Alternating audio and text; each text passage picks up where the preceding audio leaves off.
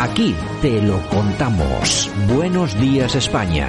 Buenos días. Bueno, vámonos hasta Barcelona. Ahí está nuestra buena amiga Hanan Serrú. Hanan, ¿qué tal? Buenos días. Hola, buenos días a todos. Bueno, encantados de tenerte de nuevo por aquí y sé que has estado eh, hace, bueno, el fin de semana creo que ha sido, ¿no? Has estado dando, impartiendo una charla con otras personas, eh, una charla que estaba patrocinada de alguna forma por el grupo de conservadores y reformistas europeos, ¿no?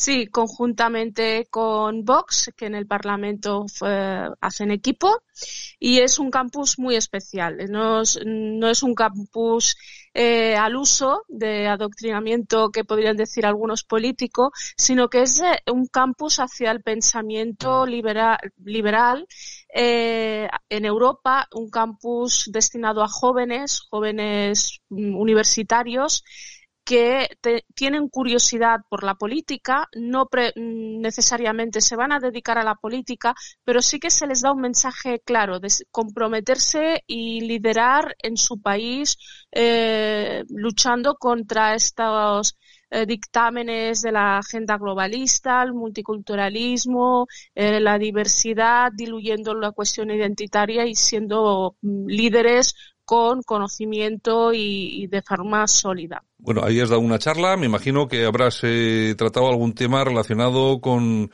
con el radicalismo islámico, ¿no?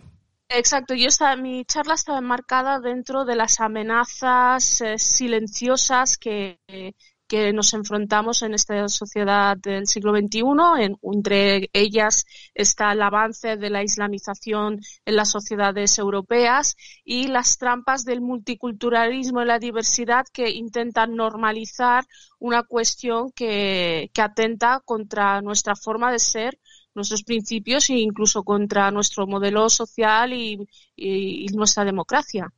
¿Qué tal? Eh, ¿De asistencia cómo ha estado el acto? ¿Había bastante gente? Muchísimos jóvenes, es muy, sorprendentemente muy preparados, muy concienciados. Estamos hablando de, eh, fueron de más de 100, más de 100. Eh, hubieron eh, alrededor de 600 solicitudes. Eh, hubieron asistencia de, también de otros países, Polonia, Francia.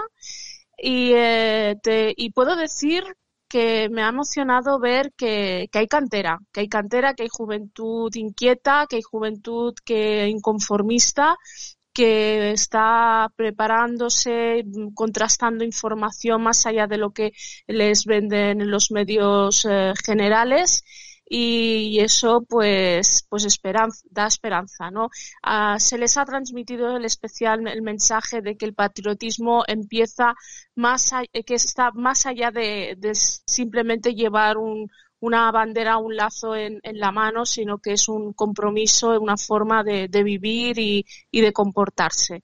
Muy bien, Haran. Bueno, aparte de todo eso que te quería preguntar para ver qué tal había estado, gracias por la, por la crónica, que me parece estupenda. Sí que me gustaría también preguntarte por otro tema que es importantísimo. Hace unos días los Mossos de Escuadra desarticulaban en el Bajo Llobregat un grupo criminal que concertaba matrimonios entre ciudadanos eh, extranjeros eh, sin regularizar eh, con ciudadanos españoles para poder regularizar su situación administrativa aquí en España. Vamos a ver, claro, hemos tenido noticia de esa organización, pero yo creo que es algo que es más común de lo que parece, ¿no?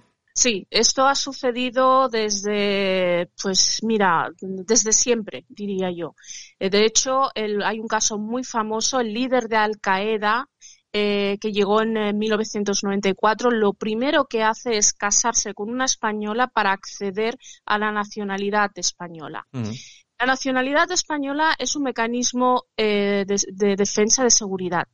Si concedemos la nacionalidad con unos parámetros mm, débiles, con una supervisión nula y no le damos la importancia que tiene, nos exponemos a, una, a un peligro real pero aparte dejar de ser lo que somos, que somos españoles. la nacionalidad va más allá de un número de identidad. Hay unas cuestiones, hay unos valores, hay un, marco común jurídico, político, que es lo que nos hace españoles y lo tenemos que defender. Gracias a los cuerpos y fuerzas de seguridad que están atentos, más allá de lo que están los políticos, se ha desarticulado esta red, pero diariamente hay muchísimas trampas más organizadas, menos organizadas, que hacen este tipo de, matrimonios para acceder a la nacionalidad. Bueno, eh, bueno, y a las ayudas, claro. Eh, y a las ayudas, evidentemente. Pero yo en ese sentido quiero destacar dos cosas. No es lo mismo, no es lo mismo un marroquí nacionalizado español que un español de origen marroquí. Hay una cuestión de pertenencia, de arraigo. Luego nos encontramos situaciones tan absurdas como senadores o diputados con la nacionalidad que han accedido a esas plazas de servicio público que apenas saben el español, apenas saben el español. Y si no tenemos sentido de responsabilidad de lo que somos y lo que nos hace españoles, en un futuro no muy lejano seremos cualquier cosa menos España.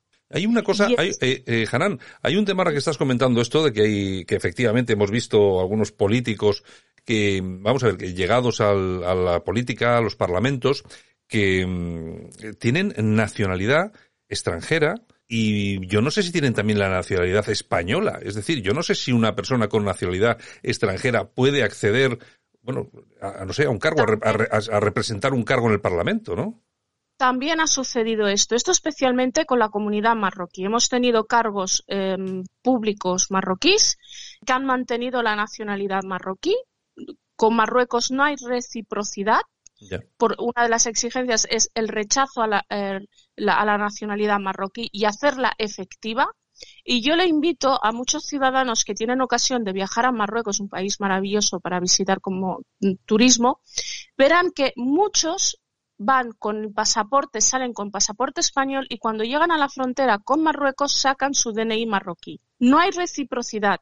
O eres español o eres marroquí. Y no quiere decir que olvides tus orígenes, pero hay una cuestión de fidelidad. Ser español es un orgullo, un sentido de, de, pertenencia y una responsabilidad que debe ser compartida por todos. Y en este caso, los que están comercializando con la nacionalidad española, por circunstancias varias, deberían ser igualmente castigados.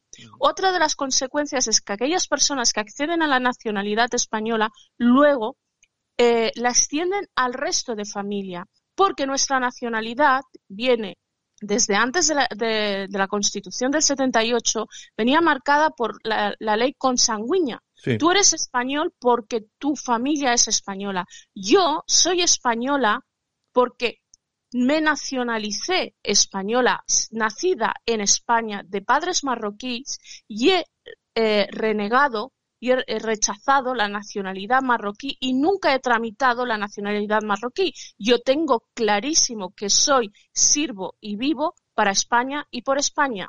Sí, lo que, lo que pasa que, Hanan, claro, es que tu caso es tu caso. Me imagino que habrá más, pero no es lo normal. Yo recuerdo unas declaraciones del propio padre del actual rey de Marruecos en el que decía que los ciudadanos marroquíes que vivían en, en Europa o en España, que no era un problema para, para Marruecos de que abandonaran, ¿no? Esa militancia, entre comillas, eh, marroquí, es decir, que quisieran dejar de ser marroquíes. Al, al contrario, eh, eran unas personas que siempre estaban dispuestas a obedecer las voces que llegaban desde Marruecos. Sí, eh, la, la cuestión de la fidelidad, volvemos a lo mismo. La cuestión del carnet de identidad, del número de pasaporte, no marca tu fidelidad. Por eso a veces nos encontramos que cuando hay partidos de fútbol, por ejemplo en Francia, eh, sale a lucir la bandera marroquí, la bandera argelina, porque no tienen esa pertenencia. Y hay que empezar a luchar contra eso. Yo, por ejemplo, Marruecos me puede decir que porque mis padres eran marroquíes, yo soy marroquí.